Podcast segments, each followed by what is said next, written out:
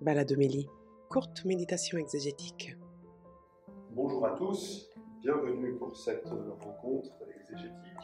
Je suis Éric Morin, le directeur du service public Évangile et Vie, et nous allons lire ensemble les textes que la liturgie nous propose pour célébrer dimanche prochain le Christ, roi de l'univers. Un roi que l'on peut rencontrer dès aujourd'hui. Aussi surprenant que cela est. Normalement, un roi, un chef d'État est quelqu'un de difficilement accessible, quelqu'un pour lequel il nous faut des autorisations afin de pouvoir le rencontrer. Et il y a même souvent des gardes qui protègent l'accès, qui ferment l'accès ou qui nous conduisent quand on a obtenu la bonne autorisation. Le Christ, roi de l'univers, est accessible dès aujourd'hui et sûrement pas là où on l'attend. Pour nous faire rentrer dans cette condition, la liturgie nous propose donc un extrait du livre d'Ézéchiel au chapitre 34, euh, un texte qui fait la description de ce que c'est qu'un bon berger. Il va chercher la brebis perdue, il rassemble le troupeau, il soigne les blessés, il donne des forces aux brebis malades. Cette, euh, ce portrait du bon berger dans l'Orient ancien, ça n'est en rien une nouveauté, euh, est une image royale. Les, les rois avoisinant Israël avaient pour habitude de se comparer aux bergers qui portent les agneaux. Et en Israël, le, euh, le, fait que David soit présenté comme un jeune berger sur qui l'onction et l'élection viennent tomber pour le mettre au service d'Israël comme roi, ce thème-là euh, s'inscrit dans cet arrière-fond culturel. Dans ce texte-là, le fait de prendre soin, peut-être la pointe, c'est celle de faire justice. Voici, je vais juger entre brebis et brebis, entre béliers et boucs. Euh, et c'est en ce sens-là, euh, le texte prend la tournure d'une parole d'espérance. Euh, le prophète Ézéchiel, à partir de l'image du bon berger, espère que Dieu puisse donner à son peuple un roi, Messie, fils de David, qui sera capable de faire justice.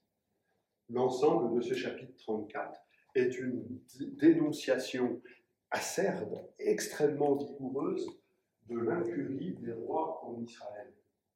Ils n'ont pas été à la hauteur de leur élection, ils n'ont pas été au service du peuple, et c'est pour cela que la catastrophe est arrivée, c'est pour cela que le temple a été détruit et que le peuple a été envoyé en exil. C'est une singularité du peuple d'Israël, une singularité unique euh, dans toutes les historiographies que nous connaissons. Israël raconte son histoire en disant que ses rois n'ont pas été à la hauteur. En général, on essaye au moins d'en sauver quelques-uns quand on fait ce travail-là. Israël dit si la catastrophe est arrivée, c'est à cause des rois. Ils n'ont pas été euh, capable de faire ce qu'il fallait faire. En ce jour où nous fêtons euh, le Christ, roi de l'univers, il nous faut reconnaître que c'est Jésus qui va accomplir ce, ce portrait qui nous est donné. C'est lui qui va être ce berger qui fait justice. Pensons simplement à une phrase que nous avons méditée euh, durant l'été dans l'évangile de Matthieu aller vers les brebis perdues de la maison d'Israël. Tel est le souci de Jésus tout au long de son activité, tout au long de sa vie publique, de son enseignement. Il est là pour rassembler et prendre soin des brebis perdues de la maison d'Israël. Dans la deuxième lecture, Paul, dans cet extrait de la première lettre aux Corinthiens, propose une catéchèse sur la résurrection. Et dans cette catéchèse sur la résurrection, Paul insiste sur l'idée de la souveraineté de Jésus. Tout lui est soumis par le Père, à bien évidemment, à l'exception du Père qui lui soumet tout. Tout est soumis au Christ. Il est le roi de l'univers. Et pour cela, euh, Paul fait une comparaison avec Adam.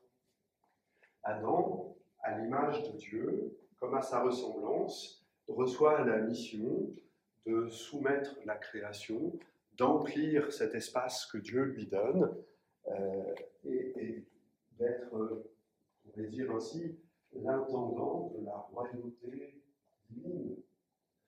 Adam, image et ressemblance de Dieu, est celui qui a pour mission, parmi toutes les créatures, de les ramener toutes et chacune dans l'action de grâce et la louange envers le Créateur. Il est le signe de la souveraineté de Dieu sur le monde.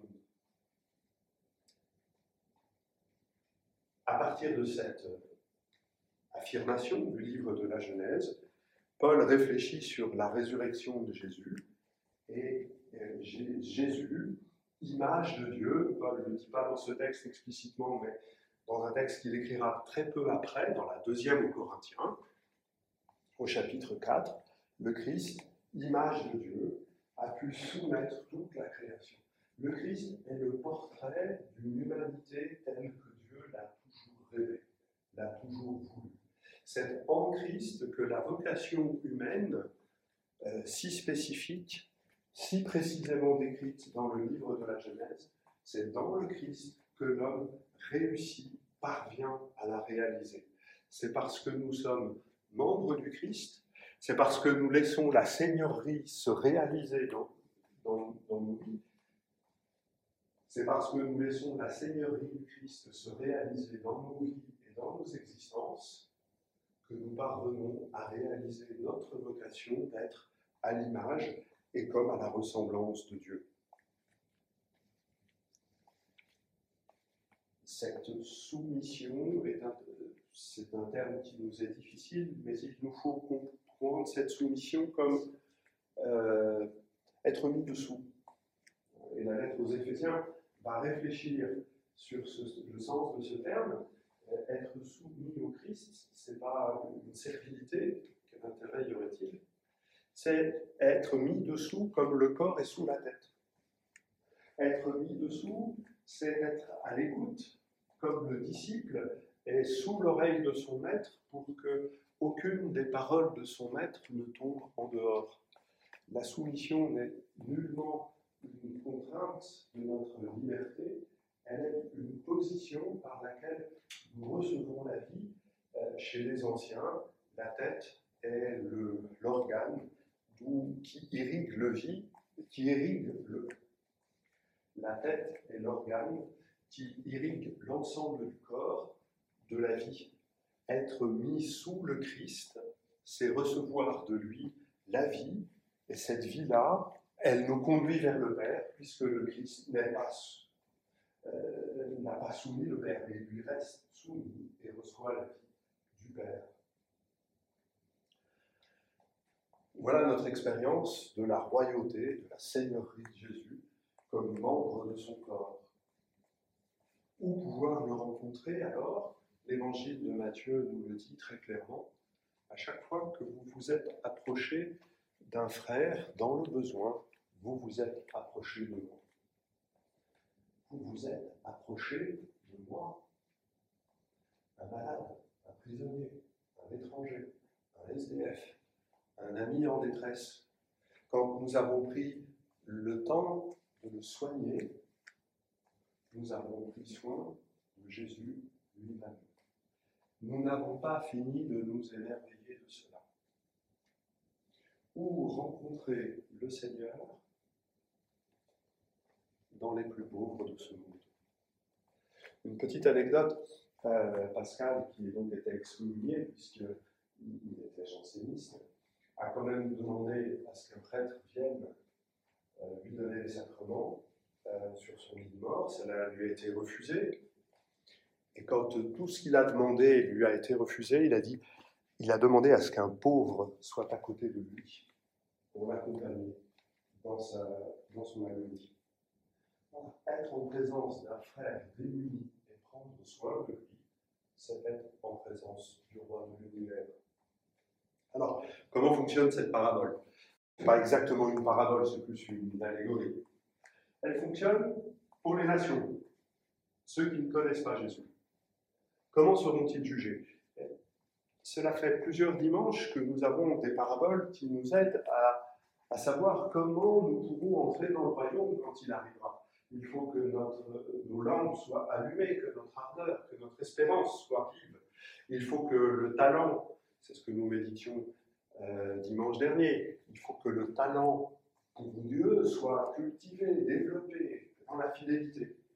Et ceux qui ne connaissent pas Dieu, alors Eh bien, cette troisième parabole du chapitre 25 vient justement dire, eh bien, eh bien les nations, quand elles prennent soin du plus pauvre, se disposent, comme nous, quand nous prenons le temps de la célébration et de la prière, les nations alors se disposent à accueillir le roi de l'univers.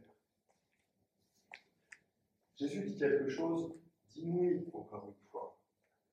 Le service du frère est une ouverture, crée en nous une ouverture du cœur identique à la foi et à l'espérance cultivée quant à elle par la prière et par la, la célébration. Alors il y aurait une fausse interprétation de ce texte qui consiste à dire ça c'est pour les païens. Ça c'est pour les païens. Nous, nous avons la prière et la liturgie. Et donc euh, euh, les païens, ben, ils ont dit non, ça marche pas comme ça, bien évidemment. Et je sais que euh, c'est pas comme ça que vous concevez les choses. Ce que nous dit Jésus, c'est que le service fraternel crée une ouverture comparable à la foi et à l'espérance. Et on doit même pouvoir inverser la proposition. S'il n'y a pas de service fraternel, alors il y aura beau avoir prière, étude de la parole de Dieu, célébration liturgique des sacrements, il n'y aura pas d'ouverture du cœur. C'est dans cet accueil envers le frère démuni que se crée l'ouverture du cœur nécessaire à la rencontre avec le Seigneur de l'univers. Ou rencontrer le roi de l'univers dans le simple geste servir un frère démuni. C'est pas plus compliqué que ça. Nous avons quantité d'inventions, de génie pour pouvoir le vivre ensemble en communauté. Il nous arrive parfois de passer à côté, mais il nous faut aussi entendre Jésus nous dire à chaque fois que vous avez fait cela à l'un de ces petits, c'est à moi que vous l'avez fait. Le roi de l'univers se donne à connaître dans les petits, lui qui s'est fait le plus petit, parce que sur la croix, il était le plus petit des hommes, et il a été relevé par le Père dans la puissance de résurrection. Tout lui a été soumis, et il commence par intégrer comme membre de son corps les frères et sœurs les plus petits, les plus démunis. Je vous remercie de votre patience et de votre fidélité. Je vous souhaite une bonne semaine et une bonne fête du Christ, roi de l'univers. À bientôt.